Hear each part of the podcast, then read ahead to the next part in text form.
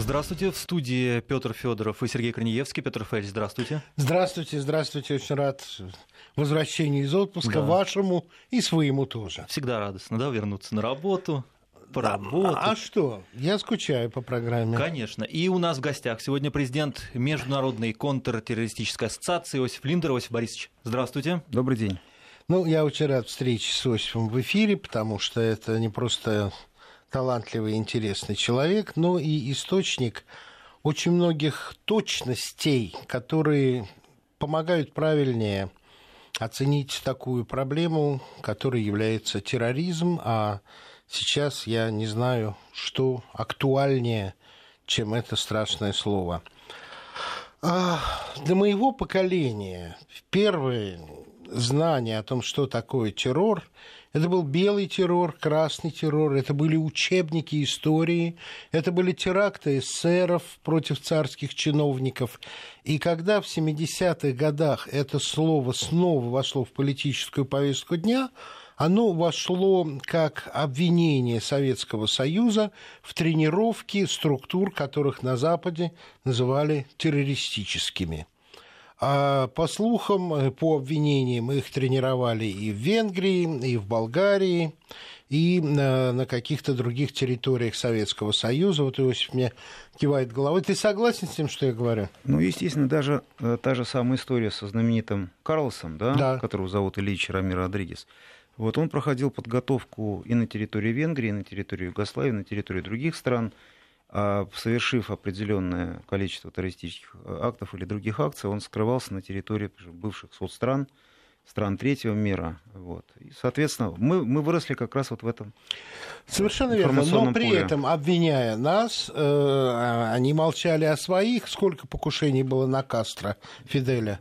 Несколько десятков. Несколько да. десятков. Потому по некоторым данным там доходит, ну, минимум доказанных более 30, а да. по некоторым данным, так сказать, это более 60. То есть равным образом та сторона точно так же готовила тех, кого мы совсем правом можем назвать террористом.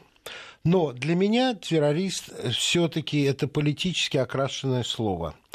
Давай вот мне очень важен твой принцип подхода что такое, кто такой террорист? Вот, скажем, испанские герильи в момент эм, наполеоновского вторжения в Испанию.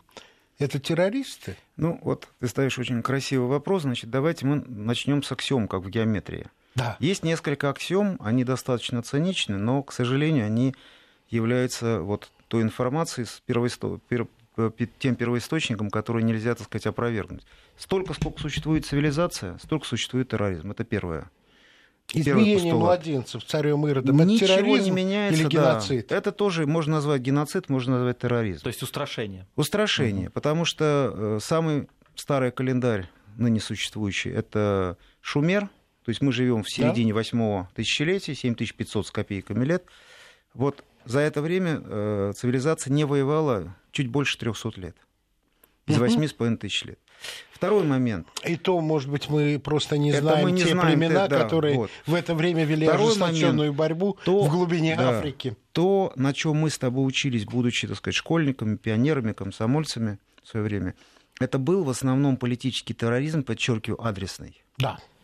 А то, с чем сегодня сталкиваемся мы, как значит, э, сегодняшнее поколение, это в основном терроризм безадресный. Если террористы 60-х, 70-х годов, да, ну не говоря уже о более ранних, они а, оказывали, пытались оказать воздействие на конкретных политиков, ответственных за то или иное решение, принять или не принять это угу. решение. То есть сегодняшний терроризм, он а, адресован не политикам, обществу. а он обществу. И гибнут абсолютно ни в чем не повинные люди. То есть нам объясняли, что да, Каляев, который, так сказать, там убил члена царской семьи, он революционер-террорист, бомбист, да, но несколько раз, когда он видел в карете с великим князем, так сказать, жену и детей, да, он они отказывались, теракт. они отменяли теракт. Сегодня бы ничего не произошло. Сегодня бы взорвали со всеми, с прохожими, и со всеми остальными. Вот в этом... Э, Более того, вовсе и не охотятся за тем, кто охраняем, Абсолютно а выходят с ножом и режут тех, Обычных кто людей, просто да. никакого отношения к противодействию политических идей террориста не имеет. По сути дела, это пощечина политическим элитам, политическим кругам, властным структурам, спецслужбам и насаждение атмосферы страха в обществе. Потому что все последние десятилетия практически терроризм носит безадресный характер. Скажи, пожалуйста, если мы говорим о последних днях, когда же финском турку кто-то да. с ножом напал, вот сейчас имя выяснили вчера вечером или сегодня, а правильно ли говорить, что это в той или иной степени механизм, я потом тебя угу. спрошу о механизме, реакция на то, что ИГИЛ терпит поражение в Сирии? Э, я не стал бы делать э, таких Такую выводов. Объясню почему в этой системе, вообще в системе спецслужб есть закон. А, очень сложно а, быть победителем. Главное не быть побежденным. Потому что даже если ты сегодня одержал победу, ты калиф на час. Угу. Через секунду политическая и оперативная ситуация изменилась, и уже в следующий момент, на следующем этапе ты можешь глобально проиграть. Поэтому... Ты про э, успехи в Сирии сейчас Я говоришь? говорю вообще про вообще вот, террористическую, потому что э, сама вот победили на определенном этапе одну из группировок, я условно говорю. Иначе не успели опомниться, это как трехглавый змей, у него она перетекла в другую, да. как ртуть. Потому что сегодняшнее состояние терроризма – это пандемия которая охватывает всю цивилизацию. Это не эпидемия, как вот 70-е угу. годы, даже 80-е. Это пандемия. А следовательно, это крупная сетевая корпоративная структура, которая сама себя воспроизводит, сама себя дублирует и в случае необходимости может сама себя, так сказать, укоротить, как ящерица, отбросив хвост, зная, что, так сказать, в другом месте вырастет два. Угу. Поэтому сегодня вот я бы не стал говорить, да, на каком-то фронте терпится поражение, на каком-то фронте идет тактическое или стратегическое отступление, тут же в параллельной среде будет э, созревать Выброс несколько... протуберанцев в другую Абсолютно сторону. правильно. Была Аль-Каида, собственно, да, это имел в виду. Была Аль-Каида, она отыграла свою на международной арене, появился ИГИЛ. Я бы начал с маджахедов, да. воспитанных э, и взрослых, и взрослых да. в Пакистане, в Пакистане все правильно. Но и до этого были такие же структуры, и каждые 5, 7, иногда 10 лет, но в среднем вот период 5, 7, 8 до 10 лет, вот, идет обновление генерации. То есть идет перетекание процесса в разные, так сказать, структуры. Но это сообщающие сосуды. И поэтому говорить только о силовом компоненте, как в мире противодействия, здесь тоже нельзя. Он неотъемлемая часть процесса. Но есть переговорный процесс, есть социальный так. процесс, есть адаптация, да. есть э, политизация, социализация, так сказать, любой среды. Потому что, что бы мы ни взяли, испанскую гверилью, либо, так сказать, э, э, ирландские структуры, да, ведь очень долгое время существовал Шимфейн, да, то есть так называемое политическое крыло ирландской революционной армии у тех же самых Баскское Баска, это, это да, потому что есть, да, есть разные, есть разные крылья, говорят, да. да, есть разные крылья, даже в тех же самых э, хорошо нам с тобой известно, так сказать, э, фракциях Красной Армии на территории ФРГ, да. там были люди абсолютно радикальные, были люди, которые, так сказать, стояли на э, более социальных позициях. Кстати, это единственная организация, объявившая о самороспуске. То есть ФРГ при канцлере... Слушай, ты немецкую, э, как бы скажем, тему лучше меня знаешь, но к этим э, Красной Армии, это были Красная Армия, Рота, да. Ротенармия, Рот, да. чуть ли не Йошка Фишер примыкал, который потом стал молодые министром годы, иностранных да, дел. Он, вот он как раз молодые годы, он был, принадлежал партии зеленых, но он был так называемый полурадикал, да, которые они не были членами, но они Я как говорю, бы сочувствовали, примыкал, да, сочувствовали. Да. Говорят, и, контакты какие-то имел. Понимаешь, в 60-е, 70-е годы поколение, которое детьми пережило войну, а потом увидело направление развития западного общества да, в плане социальных да. вопросов, оно, естественно, старалось резко изменить. Они были социальными революционерами. Угу. Но даже среди них были люди, которые стояли на крайних позициях, которые убивали полицейских, убивали гражданских лиц. Я вот приводил в некоторых передачах статистику. Более тысячи э, человек. По официально существующие данные, которые публикуются там у нас в интернете, там, в Википедии, в других, они говорят о нескольких десятках. На самом деле, я просто знаю, потому что я работал в это время там. Так. Вот. И э, количество жертв было очень значительно для послевоенной Германии, когда даже несколько сотен полицейских, да, которые это были признаны, много. да, Понимаете, хотя там числится там, там 3-4 полицейских комиссара, там То есть официальные полтора, данные занижены, полтора, занижены полтора десятка э, унтер-офицерских чинов, но на самом деле последние, например, 12 взрывов перед вот уходом с политической угу. арены, они только в одном из крупнейших, так сказать, немецких ресторанов унесли почти полторы сотни жизней. Просто а, была цензура не только у нас. Подобные вещи Чё могли бы. были всколох, всколыхнуть Германию и поставить ее на, на грань истерики. Ты Поэтому знаешь, она есть и сейчас, информация потому что я, я только один пример приведу, тебе это он известен, и нашим слушателям.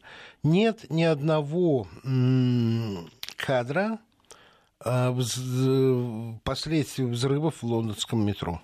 Журналисты не были допущены. Объяснено это было тем, чтобы поберечь нервы родственников. родственников. Это хорошее объяснение, но я уверен, что на самом деле, чтобы снизить социальные последствия этого теракта. Теракта. Правильно это или неправильно ограничение на доступа журналистов к событиям, это другой Дискутабельный вопрос. вопрос, да. Дискутабельный. Но я уверен, что занижение статистики в Германии э, это наносило... снижение социального э, напряжения. Да, да, Часто да. говорят, что медиа играют на руку террористам, рассказывая о терактах. Это, вы знаете, вот в этом есть тоже, это всегда тоже дискутабельный вопрос, потому что если грамотно освещать ситуацию, да, э, социально, а, э, говорится, адаптивно, то это не игра. Если мы начинаем наращивать истерию, то мы как бы играем на ту же самую значит, тему, которая исходно за- заложена противоположной стороной. Нужно еще один момент учесть. К сожалению, очень часто он э, остается за кадром. Э, В террористической деятельности, особенно в крупных международных организациях, есть очень сложная, многоуровневая структура. И люди, которые занимаются стратегическим уровнем, аналитикой, планированием, тактикой, это люди высокопрофессиональные, хорошо образованные и знающие особенности работы политических элит в любом уголке мира. Исполнители могут быть андеграундными персонами. А, но даже если это человек с психическими отклонениями, как исполнитель Мгм.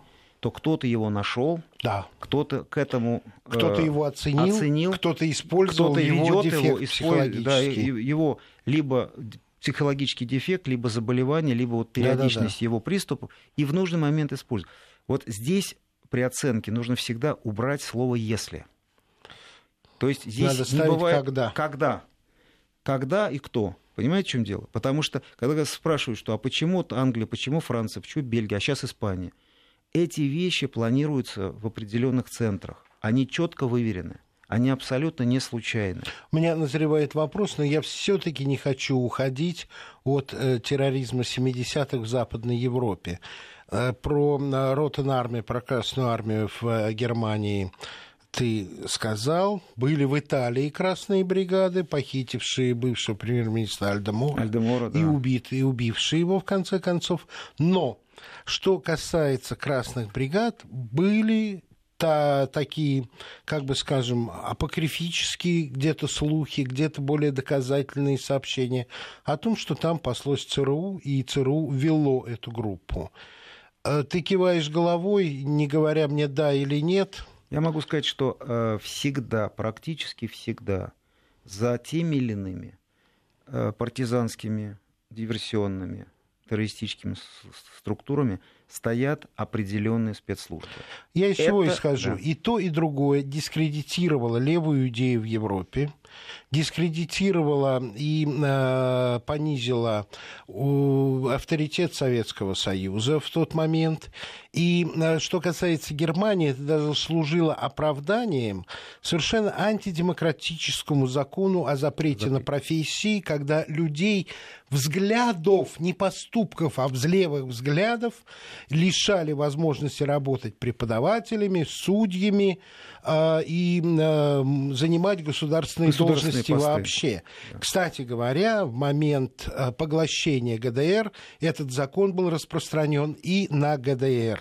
И вот эта трагическая история, которую мало кто знает, а, м, судебная система ФРГ судила тех, кто по, своих, кого по своим законам в ГДР считала виновными за антидемократизм, но не было ни одного процесса над юристами, которые вводили этот запрет на профессию. Ни один дипломат ГДР не мог стать дипломатом в Западной Германии. Э, Лишена была работ, по-моему, вся профессура, Почти все. почти вся. Но мы уходим от другой темы. А теперь я возвращаюсь к тому, на чем я тебя э, прервал вот этим вопросом сотрудничества спецслужб. Откуда деньги? Значит, То, вот... что ты описал, высокие специалисты, они не работают даром, они живут э, высоким уровнем э, доходов, жизни, да. комфортно. Конечно. Значит, э, то, о чем сейчас было сказано, в частности, в отношении Италии, вот, э, частично Германии, потому что это сложные, многоходовые, многоуровневые спецоперации по дезавуированию позиций Советского Союза на международной арене и социалистического, коммунистического и левого движения вообще в мире. Поэтому любая э, структура, э, естественно, имеет финансовую подпитку. Без нее она не существует. Потому что начиная с шелот сикариев, начиная, так сказать, с ассасинов, начиная с, да, да, с любых вариантов террористической активности в любом мире, это всегда хорошо оплачивалось. То есть если в древнем мире этим занимались те или иные священнослужители, которые часть передаваемых пожертвований, uh-huh. ну, имеется в виду определенной да. конфессии против, предположим, там, римских завоевателей, да? да. Вот. Если это были операции ассасинов, так сказать, были так называемые нелегальные фонды старца Святой горы, опять же, они собирались из соответствующих пожертвований, вот, исходя из той геополитической заинтересованности, которая была характерна для того э, отрезка э, истории – сегодняшних Для ничего... меня ассасины это было всегда связано, наоборот, с исламом. Да, но дело в том, а что они... Святой горы? Нет, так дело в том, что они же, глава, глава его называли старец Святой горы, вот, поэтому, э, кстати, уникальный человек, который проводил операции продолжительностью 150 и 200 лет, они заканчивались через два или три поколения после его ухода из жизни, когда он э, представителей предположим, исламская аристократия отправляла они в Европу, они крестились, женились на аристократках из э, серьезных аристократических семей, и поставленную задачу выполняли их дети, а иногда внуки. То есть это игра в долгую. То есть это игра в долгую. То есть, угу. когда, например, э, э, пресечь линию того или иного герцога, который особо отличился в крестовых, походах. походах, да, его линия пресекалась не в момент, когда вот он был выше головы в крови, да, а на уровне его там внуков, а иногда и правнуков. Месть, если она негласная, она пропадает в туне. Об этом надо было каким-то образом поставить в известность. Но когда совершался акт, это, ага. становилось, это становилось достоянием гласности. Я понял. То есть на месте обязательно Говорилось, оставлялись... Вот за что. Не просто оставлялись манускрипты, оставлялись письменные подтверждения, что за деяние твоего деда или прадеда, совершенное в Святой Земле, значит, род этого герцога, так сказать, пресекается. Ну, я условно говорю. Я понял. Так вот, любая структура, она не может жить без денег. Как говорил Петр I, деньги есть суть кровь войны.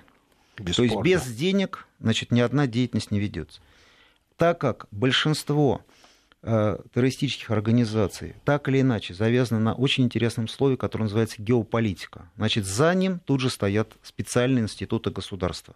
Разведка, контрразведка, разные формы спецслужб, не надо считать, что только вот разведка и контрразведка, так сказать, заканчивается. Специальные институты, это может быть и тайная дипломатия, и система... И система закрытые клубы. Закрытые клубы, что угодно. Но без финансов ничего не бывает. А любая в сегодняшнем мире, любая спецоперация, это суть продолжения глобального бизнеса. То есть мы, опять же, приходим к тому, что все становится настолько завязано, что выделить только политический компонент из процесса. И я правильно понимаю, сложно. что нет никаких принципов? Можно, спецслужба в достижении интересов или в защите интересов своего государства может использовать тех, кто официально являются абсолютными врагами государства, декларативно, в СМИ, но если именно этим инструментом можно навредить геополитическому сопернику, то на это спецслужба пойдет. И даже не пожалеет ни денег, ни политического реноме. Это означает, что политического сотрудничества в борьбе с терроризмом быть не может. Нам нужно сейчас сделать небольшую паузу. Я напоминаю, у нас в гостях президент Международной контртеррористической тренинговой ассоциации Иосиф Линдер. Иосиф Линдер у нас в гостях. Да, и у меня как раз пристрастие. Я, Иосиф, благодарен тебе и очень рад тому, что моя убежденность в том, что реальное политическое сотрудничество в борьбе с терроризмом не декларативно, а именно реальное невозможно, потому что как ты правильно говоришь, спецслужбы выполняют волю своих государств и заботятся о безопасности своих государств, а не вовсе о международной безопасности или безопасности другого государства. Но при этом, наверное, возможно какое-то сотрудничество на профессиональном уровне. Я сейчас тебе расскажу быль. Когда мы с тобой были очень молодыми, студентами, мой э, приятель учился в Институте военных переводчиков, сейчас это университет. Я там учился. Вот. И он э, стажировался э, переводчиком на самолетах на, на боевых самолетах. Тогда э, и сейчас в Средиземном море стоял шестой флот. У нас тогда была Средиземноморская эскадра, флот мы не имели иметь права, но эскадра была весьма внушительная. И он летал с пилотами, целью которых была сфотографировать палубу авианосца. Это, по сути, подтверждение того, что мог бы бы нанести удар по авианосцу, как будто он был взят. И полет за полетом, но как только они подходят на маломальское фотографируемое расстояние, ему под брюхо подстраивается, тогда это, наверное, был F-16, э, нет, они не летали с авианосцем. Ну, в общем, самолет с авианосца подстраивается под брюхо. И вот в один из разов наш пилот наклоняет самолет так, чтобы его кабина была видна нижнему пилоту, а пилот был э, черненький, и показывает ему вот, вот так надо. И пилот ему говорит, две секунды. И на две секунды отваливает. И снимок делается. И вот это вот профессиональное уважение, которое выше э, штабных представлений, для меня до сих пор живо. Вот профессионалы, которые иногда сталкиваются в совместной работе, они способны на преодоление вот этого холода, вот этой вот стены.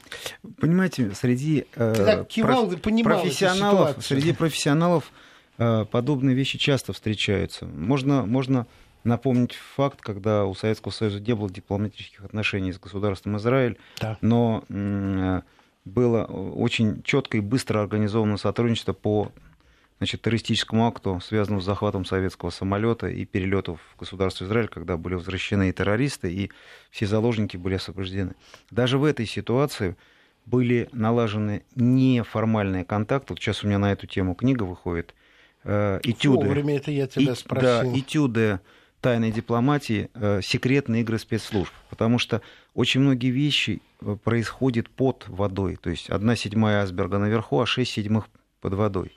И вот в этих шести седьмых пространства происходит огромное количество небольших, локальных, маленьких или глобальных негласных встреч, которые позволяют на поверхности не вести открытую войну, либо договариваться по острым или ключевым моментам. Это было и при Карибском кризисе, это было в э, самые разные моменты, острые моменты противостояния разных государств либо на короткий срок даже государства-противники объединялись для решения жизненно необходимой для цивилизации задачи, а потом опять продолжали холодную, а иногда и горячую войну. И такие случаи были в истории. Среди профессионалов, понимаете, вот идиосинкразии, непонимания, невосприятия друг друга нет. Вот. Нет. Потому что каждый понимает, что э, его визави или его временный союзник выполняет приказ своей страны они одинаковые. Отличается только цвет погонов и околышек. Понимаете, то есть никогда среди профессионалов не бывает вот тех э, недопониманий, которые часто встречаются среди политиков. Но служба – это дитя государства. И оно четко выполняет э, решения политических кругов. И иногда, возможно, эти контакты используются для того, чтобы ввести в заблуждение Э, своих э, коллег, потому что этого. для меня спецслужбы, как разведка, выражается в стихотворении британского поэта 17 века или 18 все время забываю имя, но очень мне нравится это стихотворение, потому что в нем выражена вся суть разведки. Он думал, что уснула я, и все во сне стерплю. Или думал, что я думала, что думал он, я сплю.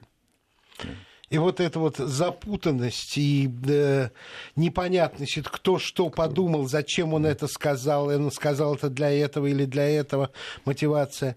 Это для меня интеллектуальный клубок, который распутывать можно только, когда имеешь возможность сопоставить сказанное с реальностью.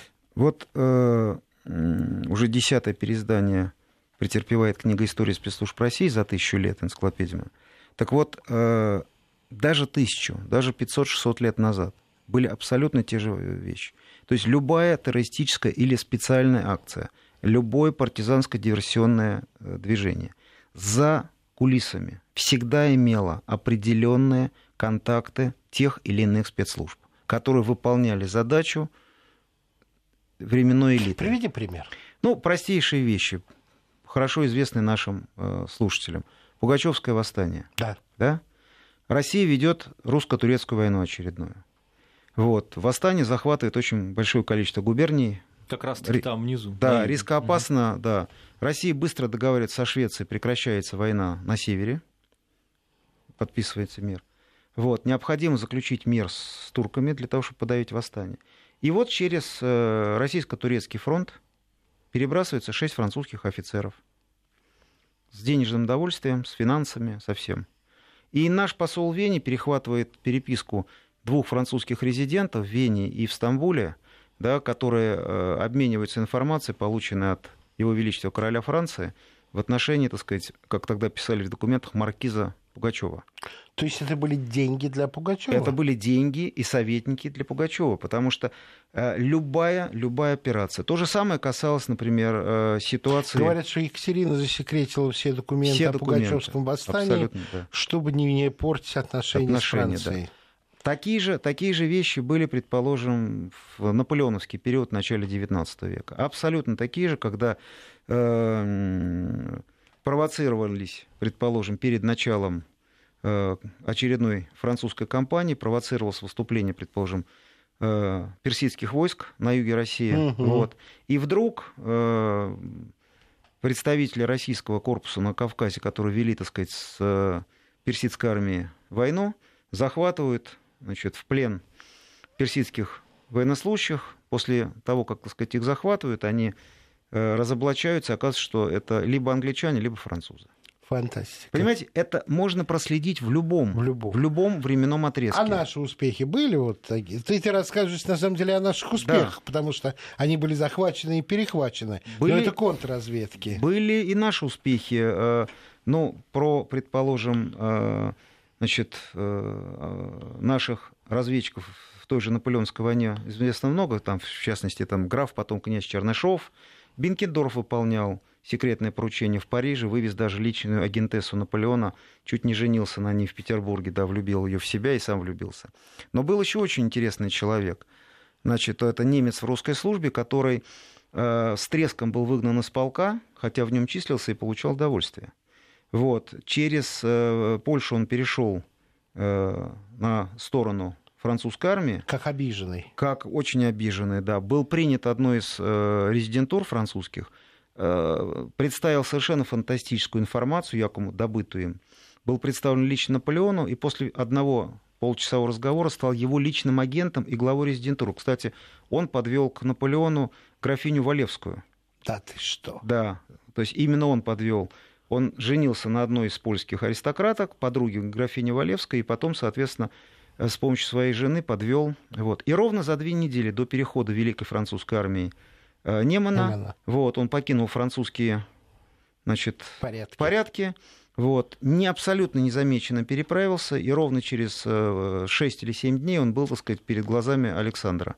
Представив всю картину, после чего, так сказать, была изменена значит, стратегическая картина, и первая и вторая армия быстро стали отходить к Смоленску, потому что... Для того, чтобы соединиться, потому что первичный, а не бить по да, флангам. А не бить, да, потому что он привез самые последние новости из французского генерального штаба. Угу. Причем э, его исчезновение во французской армии замечено не было. Он считался убитым. Он считал угу. трагически погибшим, считался. Генерала получил уже после французской кампании Вот. Э, хотя для своих родственников он оставался гражданским лицом, непричастным ни к, ни к чему. Но самое смешное, что практически до конца жизни он не был выписан из того армейского полка, в котором начинал свою службу и прослужил всю жизнь. Хотя генералом был по другому ведомству. Вот. У меня описано, да, то есть были совершенно уникальные случаи. Тот же самый молодой Бенкендорф, будучи начальник третьего отделения, будучи посланным помощником российского посла, если Чернышов был военным атташе, то есть он как бы по положению да, занимал должность военного атташе и как бы имел соответствующие полномочия, то э, Бенкендорф был молодой, молодой офицер, просто помощник посла и не более. Поди, подай, принеси, открой папочку, забери папочку, так сказать, подай чашку кофе и уйди. Вот, при этом а, он не провалился, да, в отличие от Чернышова. Да. Вот, он не был выявлен французской, а у французов была очень сильная контрразведка. И еще умудрился, умудрился как бы вывести личную агентессу, это была знаменитая певица и актриса, да, любовница, одна из любовниц Наполеона, которую он влюбил в себя, вывез ее, причем зная, что Наполеон ее инструктировал по открытию резидентуры в Санкт-Петербурге. Когда ее привезли, ее продержали 6 месяцев в отстойнике, как говорят на языке спецслужб. То есть она не была арестована, она находилась в так называемой на конспиративной квартире в одном из особняков. Вот. Э, император поощрив и наградив Бенкендорфа, сказал, а о свадьбе забудь. И быстро отправил его на другой театр военных действий. А сейчас у нас перерыв небольшой на погоду. На погоду, да, сделаем. Иосиф Линдер у нас в гостях. И мы возвращаемся в студию. У нас в гостях Иосиф Линдер. Я хочу вернуться э, в современность, но все-таки через исторические, более близкие примеры, которые еще бы раз проиллюстрировали мою убежденность в том, что политического сотрудничества сверхдержав в борьбе с терроризмом быть не может на уровне э, специалистов, спецслужб, когда разрешение дано или когда бывает личная добрая воля, да. Возьмем э, простую ситуацию. Э, Советский Союз в Афганистане, где мы были меньше, чем сейчас уже американцы, и по-другому были. Мы не только строили базы, но и строили предприятия, учили людей. А, в общем, был взросшен радикальный исламизм в Пакистане, так называемые муджахеды, которые рисовались как настоящие патриоты Афганистана, как бескорыстные, смелые защитники независимости. И э, только э, прекрасно помним, что распределителем денег среди этих муджи, групп муджахедов был Усама бен Ладен, вскормленный ЦРУ, и э, тогда семьей еще Буши. семьей Буши, Джордж Буш был. Но потом на наших глазах с вами те же самые муджахеды, получив название талибов, стали врагами Соединенных Штатов. Э, их обвинили в, в теракте против башен-близнецов. И, собственно говоря, поэтому со Соединенные Штаты и э, в э, Афганистане до сих пор находится, а теперь Трамп еще хочет увеличить военное присутствие а не сократить и обнулить, как когда-то Обама обещал еще первый раз, приходя в Белый дом. Так вот, эм, вот у меня тебе какой вопрос. Я вижу, вижу не один раз, как Америка, э, думая, что она борется со своим геополитическим э, партнером, а это Россия, с 1905 года, с японской войны и еще раньше, а на самом деле взращивала себе будущего врага. Мы, как Советский Союз, как Россия царская, как нынешняя Россия, в таких э, действиях тоже замечены? Понимаете, конечно, на каждом, этапе, были? Кажд, на каждом этапе были сильные стороны и ошибки. Неспроста, например, в 20-е годы, в конце 18-х, э, десятых, в начале 20-х годов Владимир Ильич Ленин, несмотря на всю ситуацию в Советской России, да, подарил первые значит, эскадрильи Шаху Афганистана, да, и отправил туда советников. Причем советники отправлялись и в Турцию, и в Афганистан. Да. Вот. И да, потому что это была антианглийская политика, потому что нужно было Англичан ослабить, ослабить позицию англичан. На каждом этапе это меняется. Которые, в свою очередь, в тот же момент лезли в Туркестан. Лезли в Туркестан, абсолютно правильно. То есть это двухсторонний э, процесс создание того же Коминтерна. Это такая же, потому что ситуация на территории послереволюционной России было практически 2 миллиона, значит, э, ну, около там, полтора, полтора, нет, полтора миллиона было примерно белой армии, Мгм. миллион триста красной армии и более двух миллионов интервентов всех Мгм. мастей. Они могли установить любую власть. Да. Но когда на коленке Ленина был создан Коминтерн и запылали те страны, которые отправляли экспедиционные корпуса, Будапешт, Мюнхен, коммуна София, Страсбурге, София, Страсбург, София. все там, Англия, это все запылало. Значит, не прошло и года. К 2020 году осталось, так сказать, меньше 300 тысяч. А к 2021 году они практически все убежали. То есть за полтора года была решена не военным путем проблема значит, э, удаления оккупантов с нашей территории. То есть, понимаете, потому что когда у соседа горит дом, ты не будешь подливать туда э, керосин, если у тебя у самого загорелся сарай.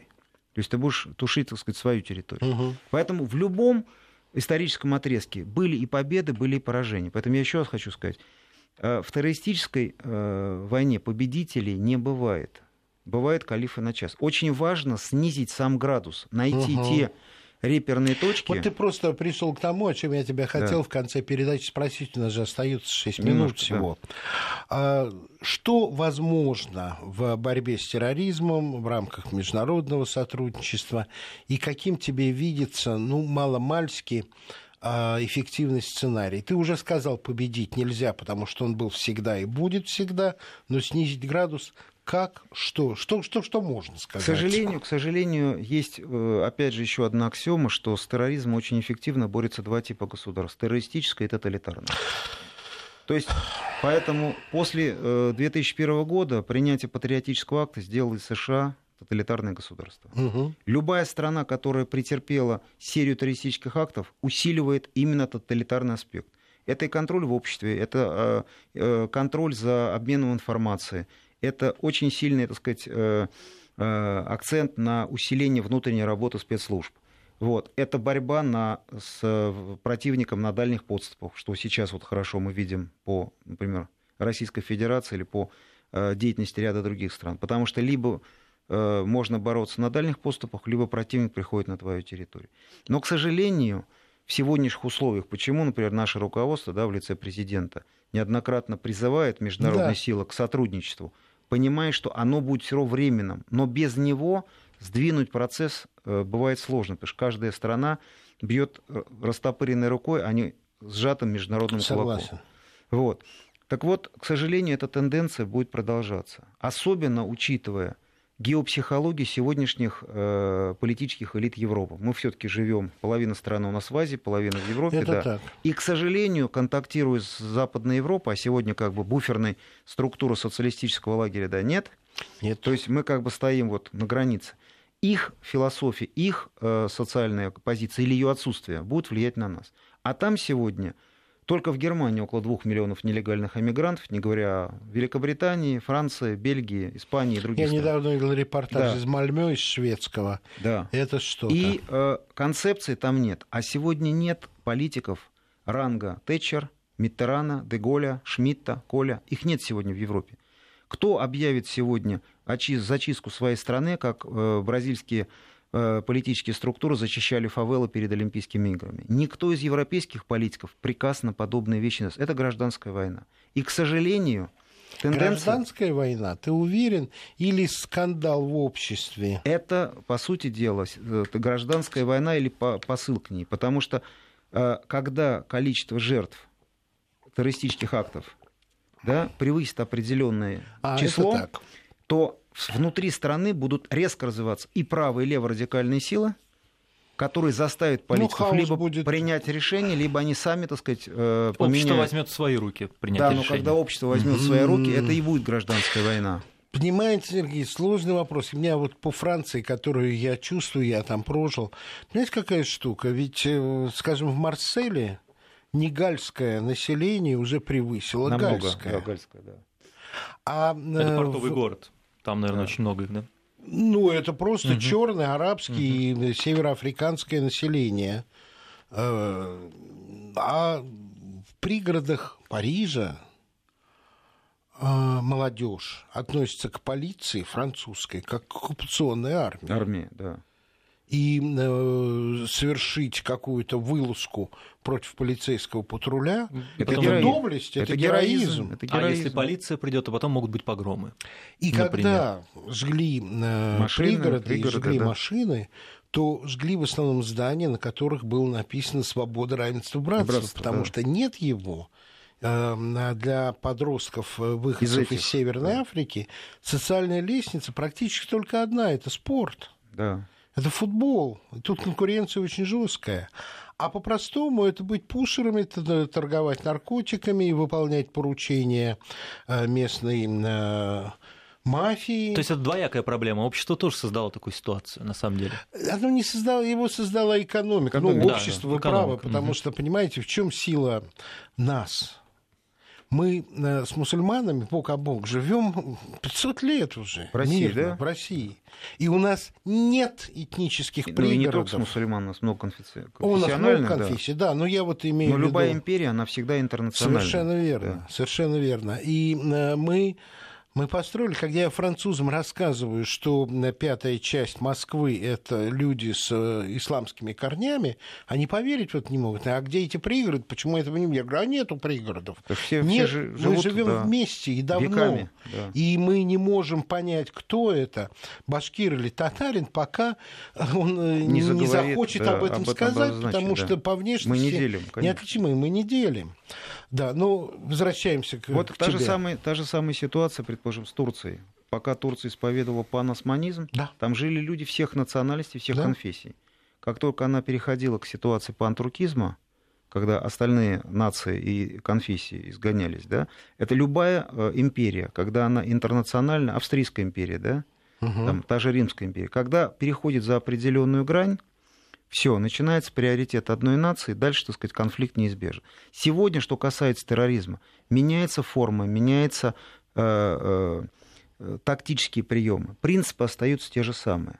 Но основная задача любой террористической деятельности – это насаждение страха.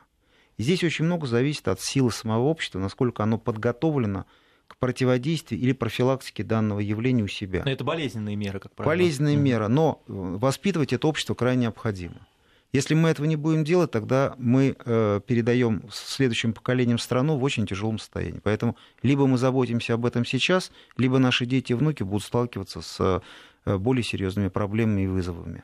Спасибо тебе огромное. Думаю, что при всей информативности того, что ты рассказал, у слушателей возникли вопросы, и это нормально. Я думаю, что через какое-то время мы встретимся, чтобы у слушателей были возможности эти вопросы задавать. Спасибо тебе огромное. Иосиф Линдер, президент Международной контртеррористической ассоциации, был у нас в гостях. Спасибо, до свидания. Спасибо.